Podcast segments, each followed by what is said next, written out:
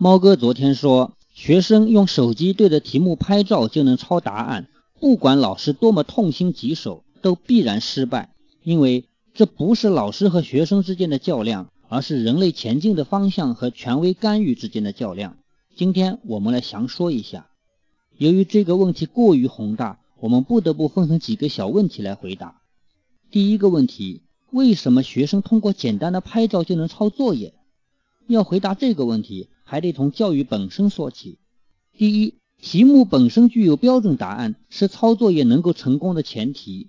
如果题目没有正确答案，每一个人都必须亲自实验才能完成，那么这个题目一定不能通过拍照来解决。举个例子，题目要求学生结合本校实际，算一下平均每一个人要铺多少面积的草坪。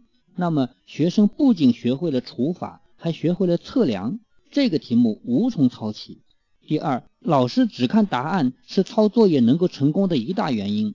老师安排的题目非但有标准答案，而且只根据答案来决定学生的得分，那么抄作业就成了获得成绩的最佳方法。学生为什么不这样做？第三，是题海战打击了学生的兴趣。如果给他的题目本身比较少，而且像前面说的那样是实践性的。学生自然就会去完成，而且是兴高采烈的完成。实际上是用题海战来打击了孩子，孩子一点兴趣都不剩，他当然把目标指向寻求答案了。第二个问题是，为什么我说这是人类前进的方向？猫哥的意思并不是说抄作业这三个字代表了人类前进的方向，没有这层意思。猫哥只是进行了哲学的提炼，告诉大家。如果有一个更快捷、更高效的技术被发明出来，而阻挡它的偏偏又不是另一个更加快捷和高效的技术，而是权威的干预，那么你必输无疑。这个世界的规律是懒人引领的方向，勤快人去实现懒人要的功能，特别是最近这几十年的科技发展，越来越体现这个方向。懒人把本来该他做的事情交给科技以后。剩下大量的时间，他宁可用游戏和娱乐来消耗掉。这个在古人看起来是很没出息的，但是现在越来越得到全人类的认同。当年汽车被发明出来的时候，它是不符合当时的道路法律的。可是后来呢，法律为它而修改。现在有好多企业在如火如荼的做无人驾驶实验。我相信无人驾驶汽车一定会卖到千家万户。到那个时候。你没有驾照，但是你坐着一辆无人驾驶的汽车出去溜达，按现在的法律也是不合法的。但是我相信有一天这个法律要改。那么学生抄作业会不会被改成合法的呢？事情当然不会这么简单。如果这样简单的话，那就太粗暴了。这个问题一定会走到另外一条路。这条路是怎样的？下面会说。但是不管如何，手机拍照就能查答案这个事实。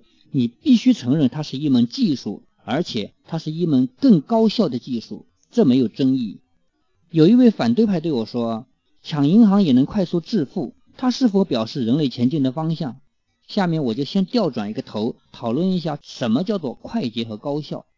第三个问题来了：抢银行也能快速致富，为什么不是人类前进的方向？抢银行的问题是改变了财富的分配，它是零和博弈。什么叫零和博弈呢？就是这几个人的财富增加和那几个人的财富减少，他们在数量上完全相等，大家的增量相加起来等于零，和为零嘛，就叫零和，这叫零和博弈。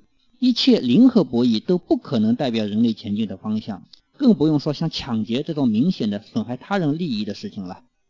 第四个问题是，学生究竟要学哪些知识才能适应社会？说到抄作业，家长和老师最苦口婆心的论点就是：你不好好学知识，将来怎么办哦？那就来看看不会知识的人怎么生活吧。在中国南方的富士康，据说有十五万人在那里生产高科技产品，其中就有大家喜爱的苹果手机。这十五万人里面，数理化学得好的占多少？模拟电路、数字电路这些课，他们学过吗？电焊的温度与牢固度的关系，他们都懂吗？触摸屏的电容原理，他们知道吗？线路板的化学课时，他们懂吗？实际上，这么多高科技的工人，他们每天都只做一两个动作，在整个苹果手机的生产中，他只拧一颗螺丝。至于这颗螺丝起什么作用的，他根本就不必知道。好吧，你的小孩又不去富士康，因为据说那里老要跳楼。你去一家普通的超市吧，超市收银员要不要数学考一百分呢？哪要哦，他只要会扫条码就行啊，然后看看屏幕上的数字就可以了，甚至于连找零多少钱都不用你算。你也许会说，万一超市也去不了呢？退一万步说，你的小孩去菜场摆个摊儿，以前他得学会用杆秤，那也不容易学。可是现在呢，只要把东西往电子台秤上一放。价格都显示出来了，所以如果你只是想快快乐乐的在社会上生活，那么你学那么多定理和公式有什么用？你只要小学毕业，在数理化方面，你一定是一个合格的公民了，好不好？有人不服气了，说都抄作业了，学问谁来做？以后的科技谁来搞？人类还要不要继续前进了？哎呦，你真是瞎操心！第五个问题来了，都抄作业了。谁来做创新型的人才？还是给大家举几个例子吧。现在咱们早就不用毛笔了，但是软笔书法爱好者不比古代少，也不比古人写的差。现在咱们早就不用算盘了，但是珠算爱好者不比古代少，也不比古人慢。咱们地球上早就没有谁在用冷兵器打仗了，但是做刀剑的、做盾牌的、做铠甲的、做马鞍的、钉马掌的不比古代少。据说锁子甲的产量比中世纪还高，哎，我没拿到真实数据啊，这个是否超过中世纪的产量不好说，但是肯定没有失传，而且其质量一定比中世纪更好。所以说，不要担心任何一个东西会失传，只要你不强逼着谁一定要做什么，自然有人有兴趣钻的比你要求的更深。